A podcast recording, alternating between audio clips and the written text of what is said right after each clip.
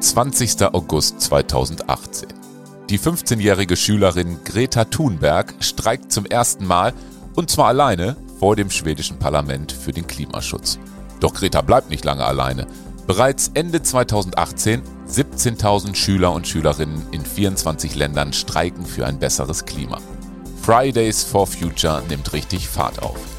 Im März 2019 beteiligen sich sogar mehr als 2 Millionen Menschen in 135 Ländern an dem Schulstreik. Klimaschutz ist eins der großen Themen unserer Zeit. Und auch immer mehr Firmen machen das zu ihrer Aufgabe. Wir von der Seekom unterstützen zum Beispiel das Projekt Moore für den Klimaschutz in Lichtenau im Landkreis Paderborn. Moore binden unglaublich viel CO2 und damit gleichen wir die Emissionen der Seekom aus. Berechnet wurde das Ganze von Climate Partner, unser Partnerunternehmen in Sachen Klimaschutz. Wie das genau funktioniert und wie wir Treibhausgase vermeiden können, bespreche ich mit Linda Hoffmann von Climate Partner. Seekom Impulse, der Podcast für Kommunikation, Sicherheit, IT und das Leben. Große Überschrift Klimaschutz oder Klimaschutz für Unternehmen. Als erstes aber doch einmal, ähm, stell dich doch bitte einmal vor. Wer bist du? Was machst du? Bist du in die Klimabranche gerutscht? Ja, sehr gerne. Ähm, ja, ich bin Linda Hoffmann. Ich arbeite bei Climate Partner als ähm, ja, Beraterin in Sachen Klimaschutz, Klimastrategien. Ja, wie bin ich da hingekommen? Ich habe eine Zeit lang bei mehreren größeren Energieversorgern gearbeitet, unter einem Bereich erneuerbare Energien. Das heißt, ich habe mich dem Thema schon so ein Stückchen weit angenähert, ähm, aber dann auch gemerkt, dass da natürlich noch viel, viel mehr drin steckt als nur Grünstrom. Und ähm, ja, deswegen habe ich mich dann so ein bisschen in die Richtung weiterentwickelt und mache jetzt eben mit Unternehmen wie eurem CO2-Bilanzen, ähm, Klimaschutzstrategien und so weiter und so fort. Erklär doch einmal Climate Partner, was das für ein Unternehmen ist. Wie ist das gewachsen? Was steckt dahinter? Ähm, sag doch da mal kurz was zu. Ja, ähm, also Climate Partner gibt es schon äh, seit etwas längerer Zeit, nämlich genau genommen seit 2006. Damals gestartet mit äh, ja nur wenigen Mitarbeitenden und in letzter Zeit sehr stark gewachsen. Wir verstehen uns als ja, ganzheitlicher Anbieter in Sachen Klimaschutz. Das heißt, wir bieten von der CO2-Bilanzierung bis hin zu Reduktions- und Vermeidungsmaßnahmen und Emissionsausgleich, darauf kommen wir auch nochmal zu sprechen, äh, eigentlich die ganze Bandbreite äh, an Dienstleistungen, an Beratungsdienstleistungen an für Unternehmen. Ähm, wir sind, oder damals die Kollegen und Kolleginnen sind gestartet mit, den Indust mit der Industrie ähm, im Bereich Druck, also ja, Print, Paper, Packaging nennt man das so im Fachjargon. Ähm, und mittlerweile haben wir aber ein ganz, ganz buntes und breites Kundenportfolio. Also da ist von ähm, ja, großen Industriekunden über Energieversorgern bis hin zu Finanzinstituten alles mit dabei.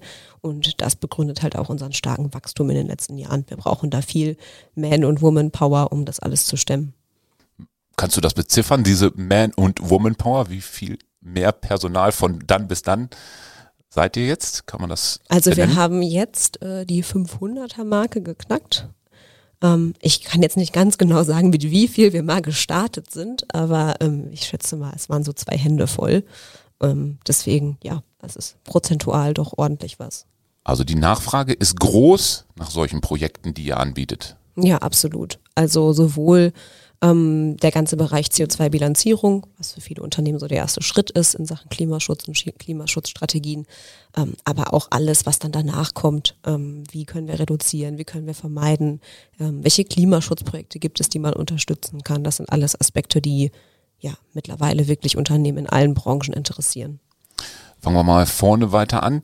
Ähm, wie schlecht geht es denn unserem Planeten, wenn ich jetzt so eine Fachfrau vor mir sitzen habe? Man hört das immer in den Medien, ja, Klimabilanz passt nicht, aber wie schlecht geht es dem Planeten?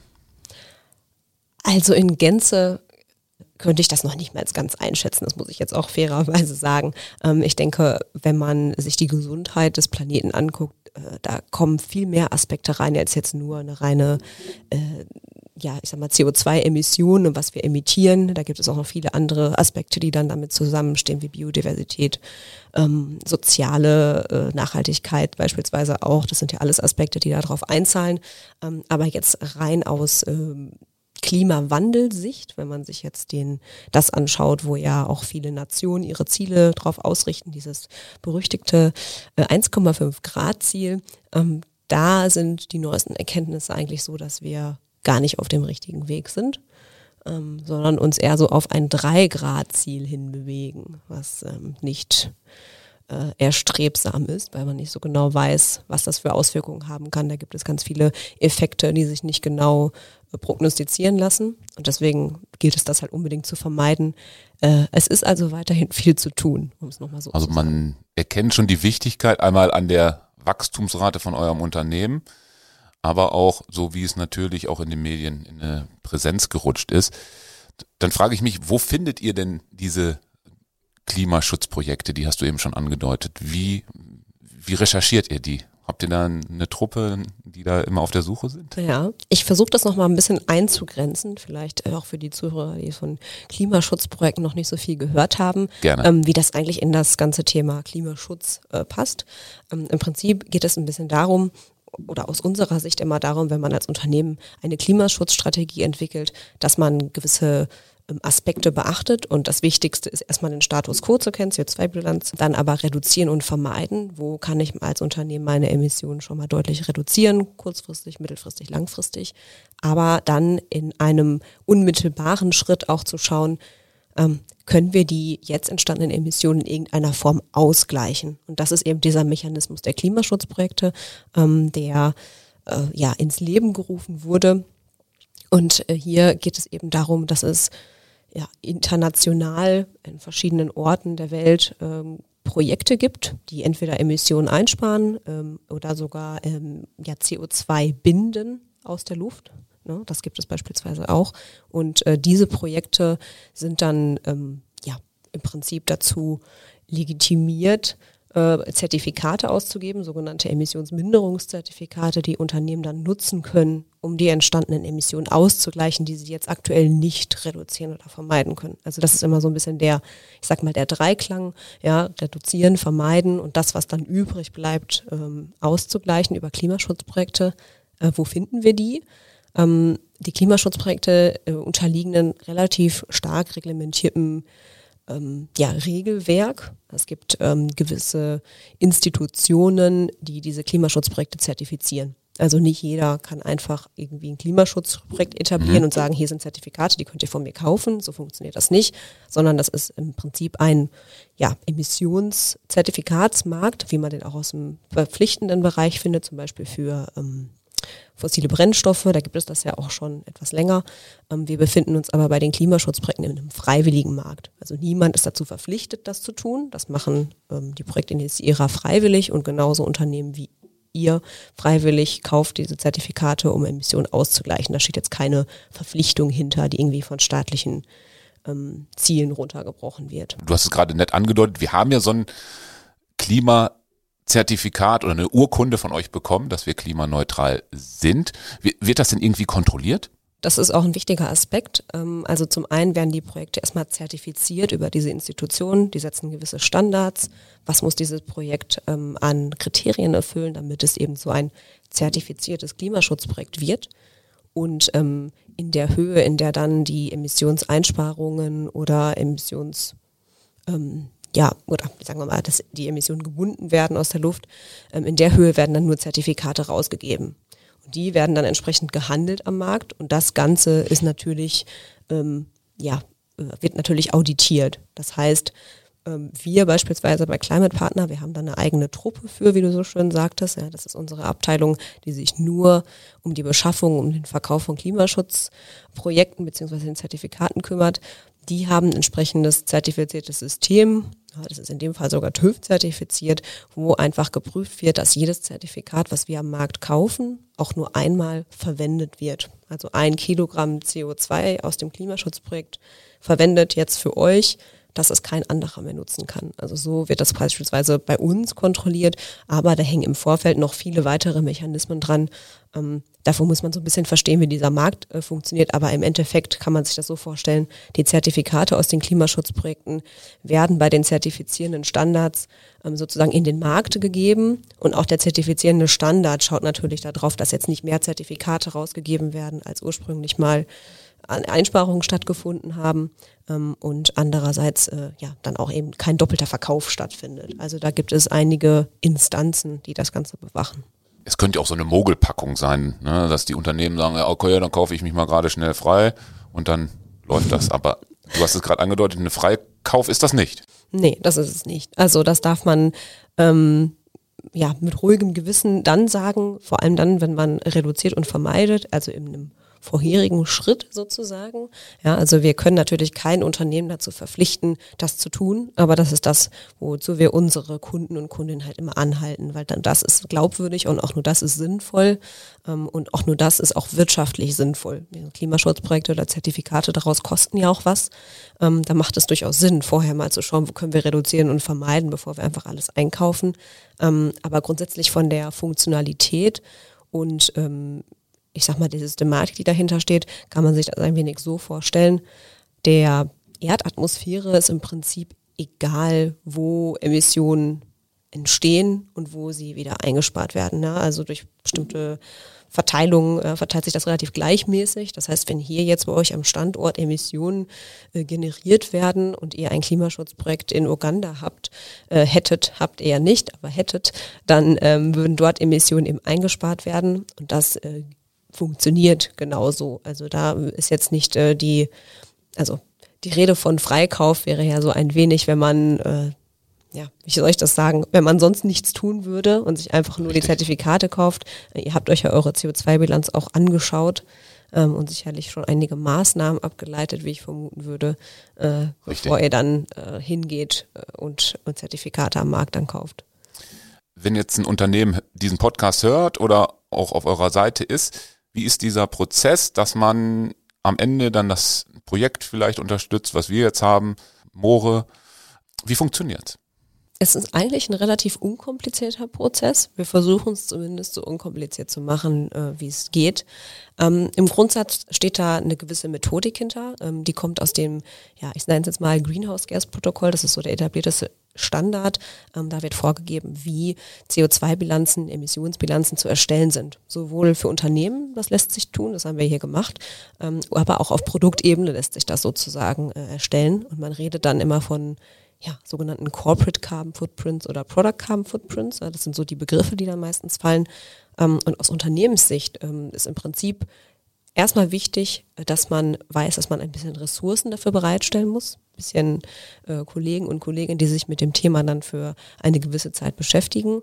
Ähm, und wir von Climate Partner unterstützen dann ganz stark bei der ja, Sammlung der Daten, die wir denn brauchen, um das dann für euch zu berechnen. Und ähm, ganz grob gesprochen sind das ähm, ja, Emissionen, die im Prinzip durch den Geschäftsbetrieb verursacht werden. Das kann, ähm, können Emissionen sein, die durch den Betrieb von einem Gebäude oder die Nutzung von einem Gebäude entstehen, Stromemissionen, Wärmeemissionen, mhm. ähm, wenn ihr einen Fuhrpark hättet. Sowas würde man betrachten. Ähm, die kategorisiert man so ein wenig in die direkten zuordnungsbaren Emissionen eines Unternehmens. Und dann gibt es noch indirekte und die entstehen mehr oder weniger in euren Wertschöpfungsketten. Mhm. Man schaut also darauf, was für Produkte oder Dienstleistungen kauft ihr euch ein. Ähm, Geschäftsreisen wäre auch sowas, was eher indirekt verursacht wird.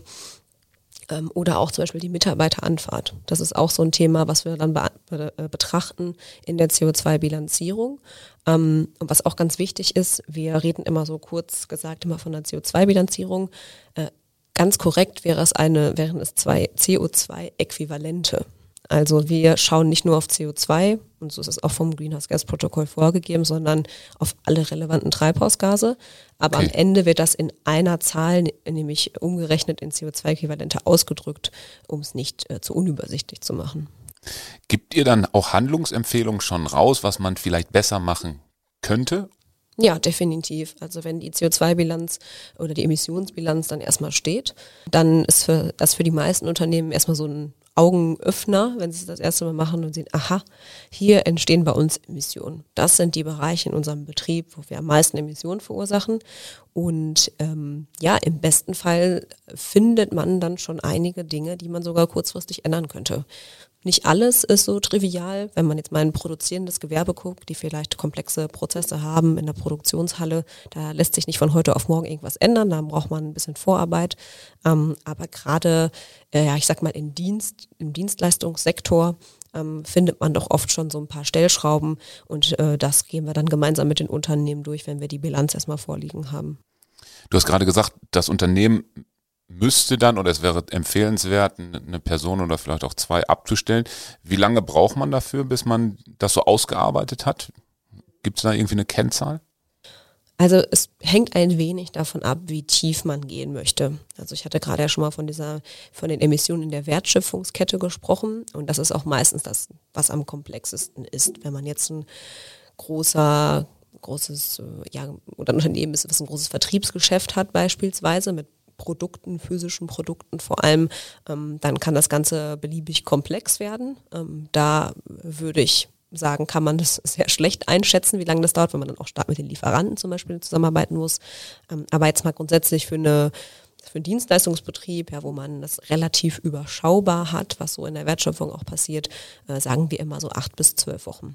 Vom Start des Projekts ähm, bis zur Fertigstellung der Bilanz, wobei hiermit jetzt auch keine äh, zwölf Wochen unter Vollzeit äh, gemeint sind, sondern es zieht sich einfach so ein bisschen ein paar, also Daten sammeln auf eurer Seite braucht ein wenig Zeit. Wir brauchen dann ein wenig Zeit, um das zu prüfen. Also da liegen ja dann auch immer Tage zwischen, wo man jetzt nicht dauerhaft ähm, daran arbeitet, aber es zieht sich meistens so ein bisschen so, dass man so sagen kann, acht bis zwölf Wochen, ähm, bis so eine Bilanz steht. Du hast es eben schon mal gesagt, vermeiden, reduzieren, kompensieren. Was steckt dahinter? Kannst du es nochmal ganz kurz zusammenfassen? Ausgangspunkt die CO2-Bilanz, über die wir gerade gesprochen haben, ähm, ein eine Vermeidungsmaßnahme wäre für die Geschäftsreisen, ähm, es gibt keine Geschäftsreisen mehr.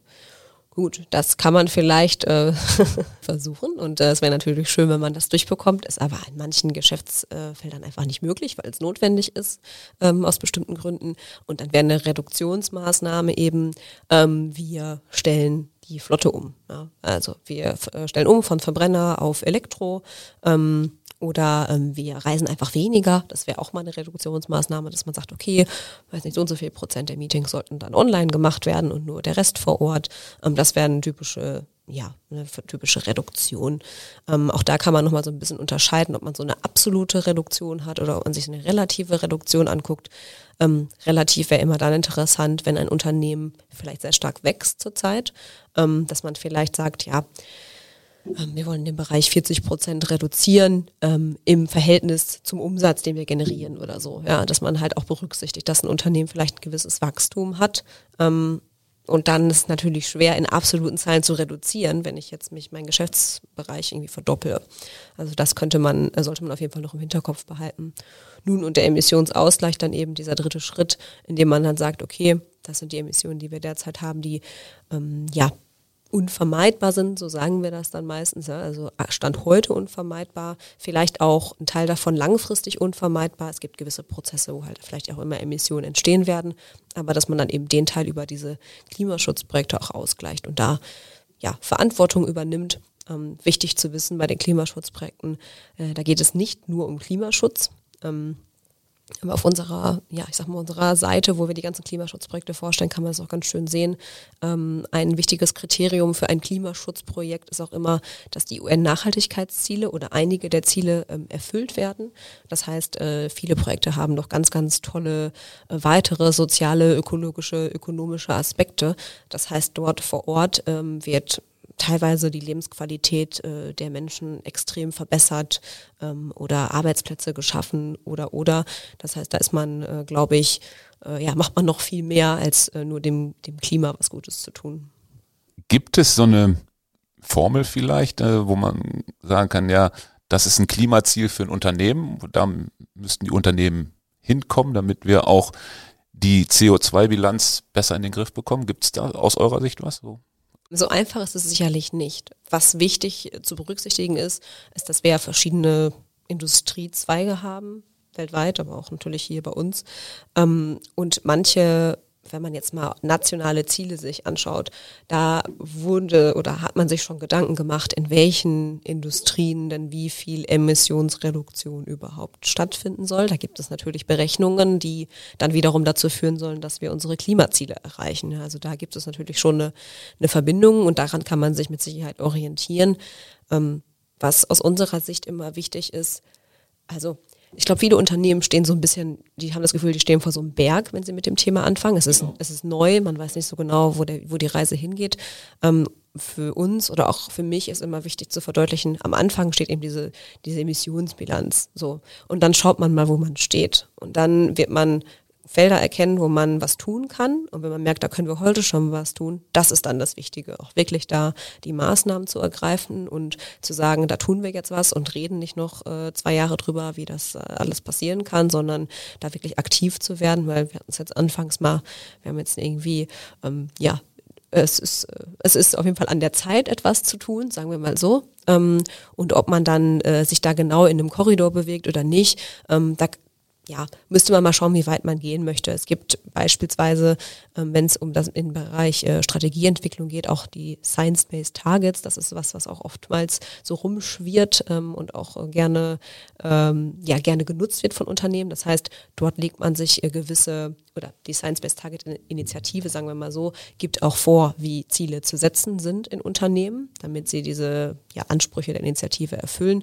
Ähm, das heißt, da ist man dann so im Einklang mit dem 1,5 Grad Ziel. Ziel. Sowas lässt sich beispielsweise machen. Da gibt es auch für bestimmte Branchen ganz spezifische Vorgaben von dieser Initiative. Das heißt, ähm, wenn Unternehmen mit so einem Wunsch auf uns zukommen, sich in diesem 1,5 Grad Korridor zu bewegen in ihrer Strategie, dann macht man das meistens in Anlehnung an die Science-Based Targets. Mit Einschränkungen ist vielleicht nicht für jedes Unternehmen geeignet, ähm, aber sowas muss man dann immer ähm, ja, im Gespräch mit den Unternehmen so ein bisschen abwägen und ausloten. Gibt es irgendwie einen Kalkulator auf eurer Seite? Wo man so den CO2-Fußabdruck des Unternehmens mal so auf die Schnelle berechnen kann? Nee, den gibt's tatsächlich nicht. es ist schon komplexer, höre ich da so raus jetzt. Ja, es ist etwas komplexer, ähm, zumal ich glaube, viele, viele Parameter da mit einspielen können, die man dann mal so auf die Schnelle einfach nicht berücksichtigen würde. Dann hat man nachher doch ein ganz verzerrtes Bild. Ähm, schönes Beispiel, finde ich, ist immer das Thema ähm, äh, Cloud-Services, Rechenzentren, sowas. Viele Unternehmen nutzen das ja und gerade, ich sag mal, im Bereich Dienstleistung, IT ja sogar sehr, sehr viel und das ist ja sehr wichtig ähm, für die Geschäftstätigkeit. Ähm, ja, wenn man sich da dann mal anschaut, was da für Emissionen entstehen, ist das für manche ähm, sogar eine der Hauptemissionstreiber in der Bilanz. Und äh, das sind zum Beispiel so Dinge, da würde man vielleicht mal auf die Schnelle nicht so dran denken, ähm, dass man sowas ja auch vorliegen hat im Unternehmen. Tipps und Tricks fürs Office, weil du hast es gerade schön angeschnitten. Cloud Service, alles spricht von der Cloud, ähm, papierlose Büro. Ähm, ist das denn so klimafreundlich? Frage ich jetzt nochmal. Also äh, Tipps und Tricks einmal, wenn du vielleicht so zwei, drei hättest, so von der Fachfrau. Und ähm, ist die Digitalisierung, schmeiße ich jetzt mal rein, denn wirklich so klimaneutral, klimaschutzbehaftet? So drücke ich es mal aus. Ja, also Tipps und Tricks. Ich glaube, die äh, viele Tipps und Tricks ähm, wissen wir sogar schon unterbewusst. Ja, also ich glaube, da, äh, zu sagen, dass man das Licht ausmachen soll und äh, vielleicht den Heizkörper nicht immer voll auftritt, äh, ist jetzt keine große keine große Erkenntnis. Ähm, was äh, viel relevanter auch sein könnte, was wir vielleicht viel unterbewusster machen, ähm, ist, wie kommen wir zur Arbeit? Dass sich da jeder auch Gedanken drüber macht, insofern das natürlich möglich ist, je nach Standort äh, des Büros. Ähm, oder haben wir die Möglichkeit, sogar vielleicht auch vermehrt von zu Hause zu arbeiten, dass die Anfahrt wegfällt. Das sind natürlich Entscheidungen, die kann jetzt nicht der jeder, jeder einzelne Mitarbeitende für sich treffen. Das muss Stimmt. ja übergeordnet getroffen werden. Ähm, aber sowas sind immer ähm, ganz gute Anhaltspunkte, da auch mal reinzuschauen. Das ganze Mobilitätsthema, das ist halt meistens äh, ja doch relevant für die Unternehmen. Ähm, ansonsten, äh, das Gespräch hatte ich auch erst letztens. Ich glaube, wir bei vielen Dingen, die wir nutzen, denken wir nicht daran. Ähm, und ein Beispiel, was ich gerne nutze, ist auch Kaffee. Ähm, wenn man sich den CO2-Fußabdruck von Kaffee anguckt, ist der nicht besonders gut, um es mal vorsichtig zu sagen. Da falle ich ja jetzt gerade raus. Ich bin äh, doch schon, ja, Kaffee, na süchtig will ich jetzt nicht sagen, aber ich trinke gerne Kaffee. Oh, muss ich nochmal ja. gerade, ich, ich, es rattert gerade in meinem Kopf. Ja, erzähl mal weiter, bitte. Nee, aber da, genau, könnte man ja mal überlegen, wie viel Kaffee man so pro Tag trinkt. Ja, das ist vielleicht so mit einem kleinen Augenknipsen gemeint. Ähm, man möchte ja niemandem was verbieten. Ja, aber ähm, das sind so ein paar Dinge, also ich sag mal so Produkte, die wir täglich nutzen auch. Ähm, und da kommen wir vielleicht auch zum Thema Digitalisierung. Klar, Papierverbrauch und wenn Papier, was für ein Papier wird genutzt, generell doch vielleicht auch mal in die ähm, ja, in seine Lieferanten, in seine Partner da reinzuschauen, was liefern die überhaupt für Produkte, gibt es da umweltfreundlichere, emissionsärmere Alternativen. Das sind so Dinge, wo man sich mal tagtäglich, ich sag mal, challengen könnte, ähm, wenn man, wenn man solche Berührungspunkte hat. Mobilität hatten wir jetzt schon ein paar Mal das Thema. Frage ich mich immer, Elektromobilität Sinn oder Unsinn? Ich ergänze das noch weiter für eine Vertriebsflotte. Aus deiner Sicht? Also wir haben tatsächlich ähm, ja Kundenprojekte, wo sowas äh, schon mal umgesetzt wurde, weil wir das natürlich auch es kommt natürlich vor, dass wir das im Rahmen von der Strategieentwicklung, äh, ja, ich sag mal, empfehlen würden, wenn man sieht, der Fuhrpark macht einen Großteil der Emissionen aus und es sind alles Verbrennungsmotoren, dass man vielleicht ja einen gewissen Teil des Fuhrparks schon mal umstellen kann. Ähm, was da aber ganz wichtig ist, ist dann auch zu schauen, wie wird denn der Strom bezogen. Also aus Emissionsbilanzsicht macht es natürlich dann Sinn, wenn man auch einen Grünstromvertrag oder Grünstrom bezieht in irgendeiner Form, vielleicht sogar eine Eigenerzeugung hat im besten Fall ja, mit PV. Ähm, das wäre so der Optimalfall. Wenn man weiterhin normalen Strommix bezieht, ähm, hat man dann trotzdem eine Emissionsreduktion.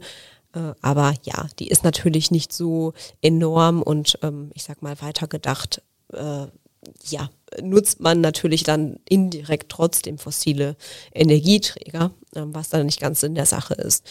Ähm, mit Blick auf die Produktion von E-Fahrzeugen, wenn man jetzt wirklich mal drauf schaut, wie so der Fußabdruck von so einem Fahrzeug aussieht, muss man auch wirklich immer ganz genau hinschauen. Auch die Hersteller agieren da ganz unterschiedlich. Es gibt Hersteller, die nutzen viele recycelte Materialien das gibt es vielleicht aber auch in anderen Bereichen, wo Verbrennungsmotoren noch gebaut werden, wo sowas gemacht wird.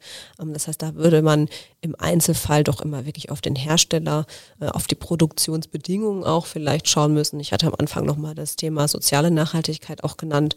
Ja. Ähm, das sind natürlich Aspekte, die man sich dann im Einzelfall immer anschauen muss. Ich glaube, da eine pauschale Aussage zu treffen, ähm, wäre nicht richtig. Ähm, aber klar, auch solche Entscheidungen sollten dann fundiert äh, und gewissenhaft getroffen werden. Und da sollte man sich sowas auf jeden Fall mit anschauen.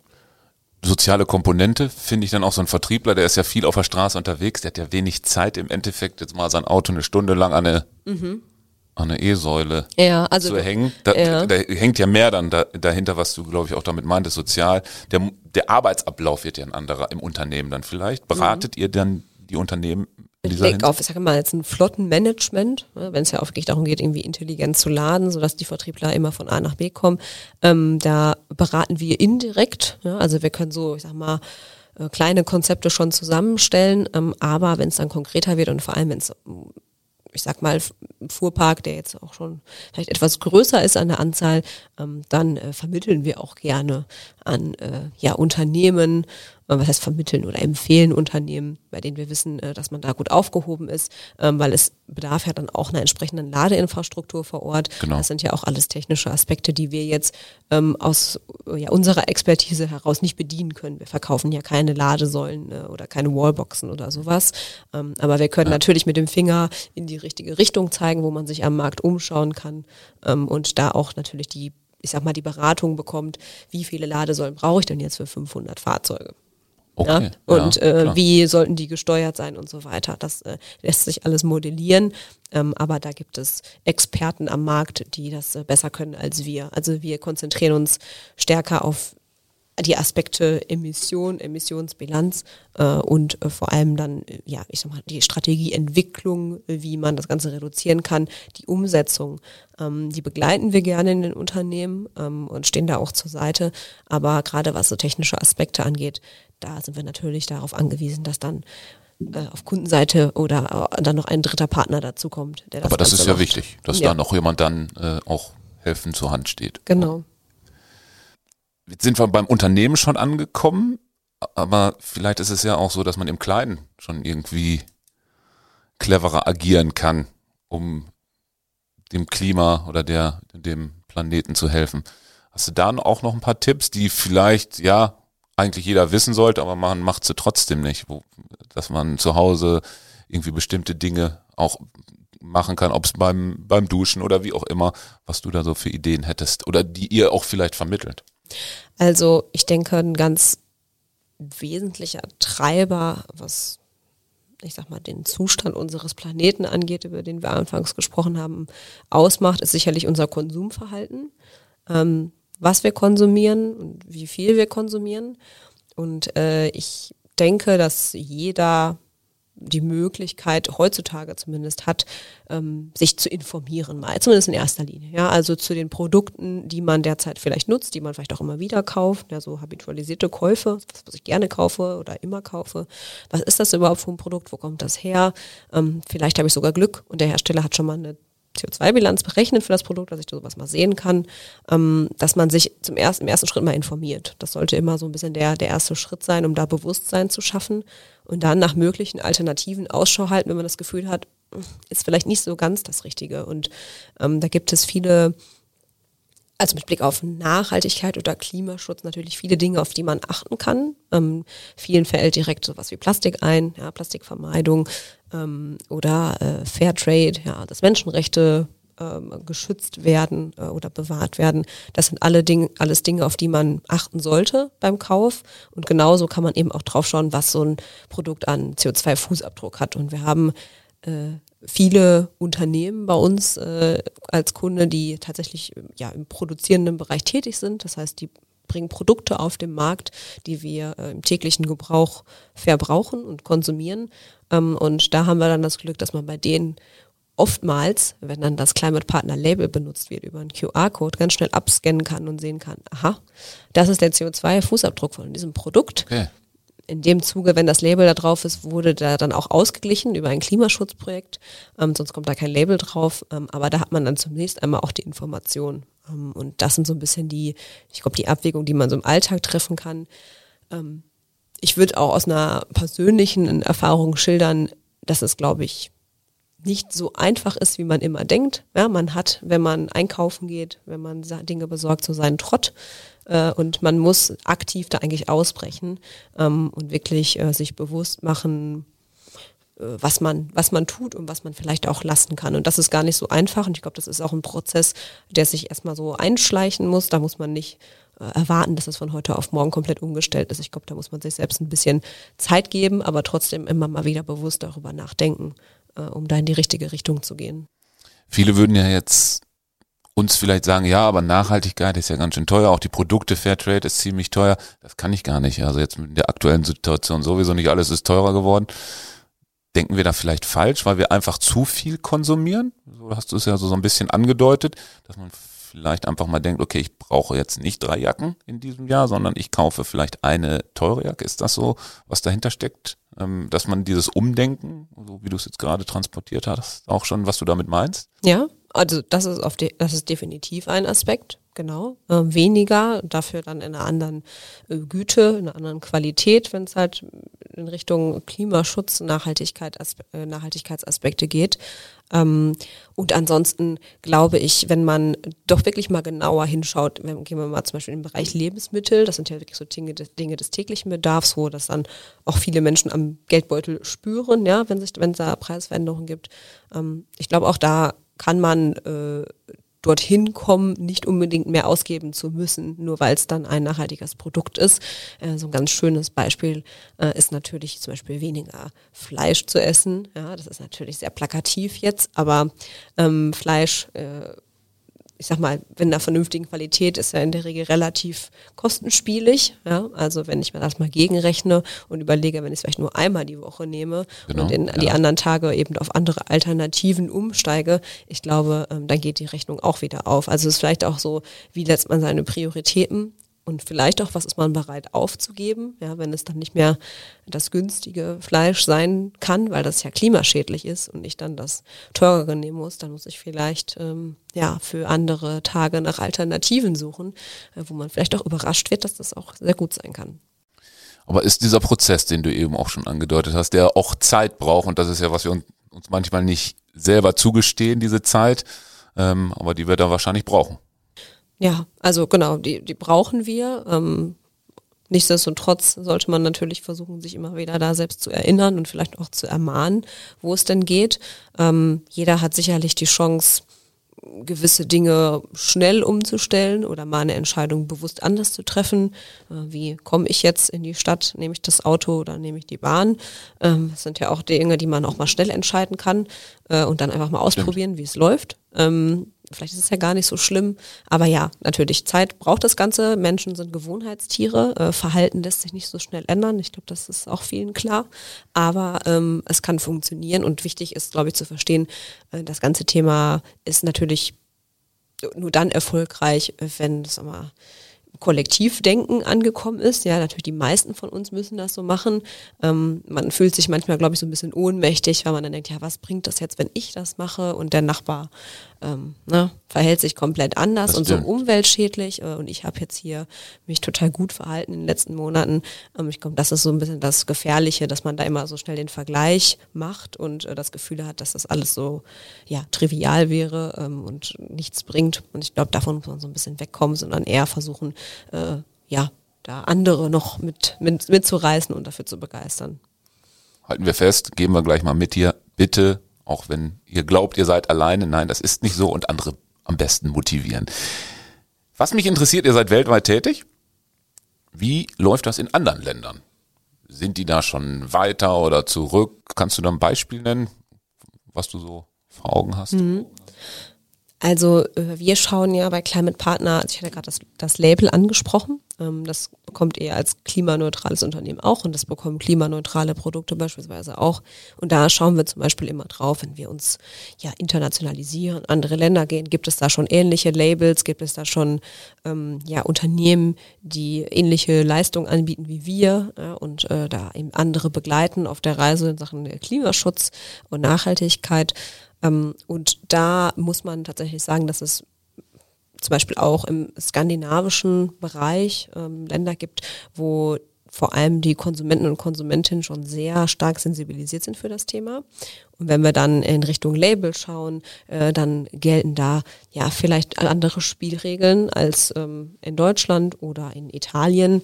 Äh, das heißt, da schaut unsere Rechtsabteilung auch immer ganz genau drauf, dass wir zum einen den Unternehmen natürlich ähm, immer die Sicherheit geben, ihr dürft solche Labels dort auch verwenden. Äh, der, ich sag mal, der Claim Klimaneutralität, den gibt es dort auch in den Ländern ähm, oder eben nicht, falls das nicht der Fall sein sollte, ähm, dass es da äh, ja eben keine, keine Schwierigkeiten nachher in der Abwicklung gibt. Aber es gibt definitiv Unterschiede. Also in Europa ähm, sieht man Länder, beispielsweise im skandinavischen Raum, die schon etwas weiter sind, wo das Bewusstsein innerhalb der Bevölkerung schon weiter fortgeschritten ist.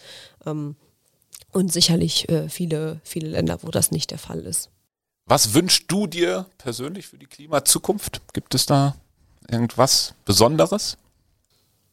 Ich glaube, ich würde mir wünschen, dass es nicht mehr so ein, äh, so ein Horrorthema ist. Also man hat so ein bisschen das Gefühl, ähm, auch im Alltag, man, man darf darüber fast gar nicht sprechen. Ja, weil man entweder auf, also entweder trifft man auf Menschen, die da mitgehen und äh, sagen, ja, ich sehe das auch als problematisch, wir müssen was tun.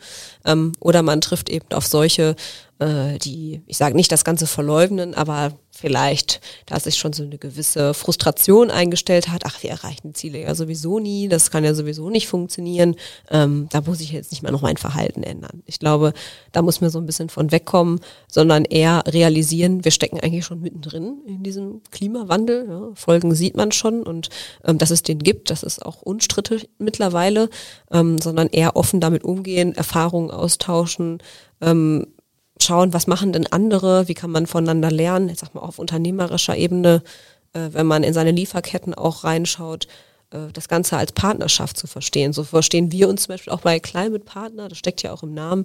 Klar sind wir ein Dienstleister, aber wir verstehen uns halt auch da im Partner in der, in der Sache ähm, und äh, pflegen da eine offene, äh, transparente Kommunikation mit den Unternehmen und sollten das die Unternehmen auch untereinander machen, weil ähm, es zeigt sich eigentlich, dass es gibt ja, meistens sehr positive Effekte, wenn Unternehmen dann miteinander sprechen, weil das eine Ziel von dem Unternehmen vielleicht dem anderen ganz gut in die Karten spielt und dann noch viel mehr Positives dabei herauskommt als nur Klimaschutz. Also das ist, glaube ich, so ein bisschen, was immer verloren geht in der Debatte. Das ist so ein bisschen dieses Horrorszenario und was passiert in 50 Jahren, ähm, anstatt sich jetzt darauf zu konzentrieren, was man schon alles machen könnte.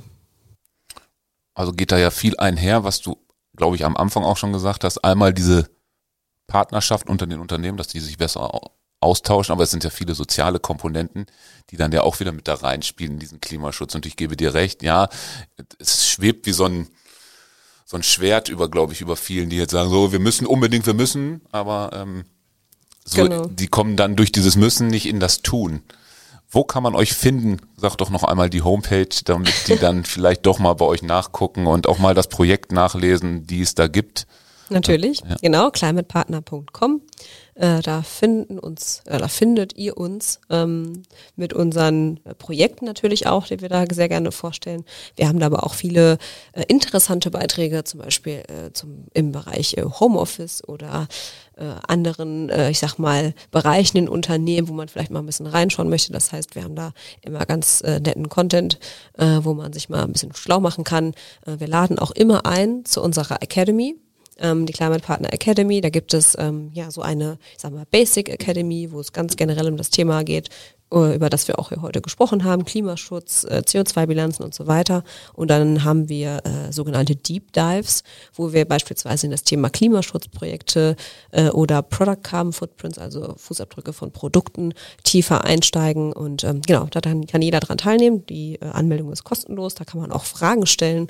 Ähm, und äh, für viele ist das auch immer ein ganz interessanter Einstieg, wo man dann mal schauen kann, was wäre dann für unser Unternehmen dabei. Ähm, und da findet man doch häufig Anknüpfungspunkte. Sehr guter Hinweis. Also alle, die jetzt zugehört haben, kurz mal auf die Webseite schauen, da gibt's vieles, die Akademie gibt's auch noch. Vielen lieben Dank. Und äh, müssen wir jetzt eigentlich, das muss ich nochmal fragen, wir haben ja für 2021 die, das Zertifikat oder äh, die Urkunde, das müssen wir jetzt ja wieder verlängern, ne? Dass genau. wir das nicht vergessen. Genau, also ja, das hätten wir auch gerade nochmal erwähnen sollen. Klar, wenn man so eine Emissionsbilanz erstellt, dann ist, sollte man natürlich das Ganze dann jährlich auch wiederholen, um auch äh, zu sehen, äh, auf was für einem Pfad man sich denn bewegt. Hat man äh, sich verschlechtert oder verbessert? Haben die Maßnahmen gegriffen? Das heißt genau, jährliche Aktualisierung der Zahlen, äh, dann neues Zertifikat, wenn der Emissionsausgleich stattfindet, äh, das steht dann für euch auch wieder an. Okay, ganz wichtig, also jedes Jahr einmal kontrollieren, auch für uns. Ich habe es gerade notiert. Vielen lieben Dank. Sehr gerne. Und ja, vielleicht bis zum nächsten Mal, wenn es wieder ums Thema Klimaschutz, CO2-Bilanz geht. Danke. Danke euch. Seekom Impulse. Impulse aufs Ohr.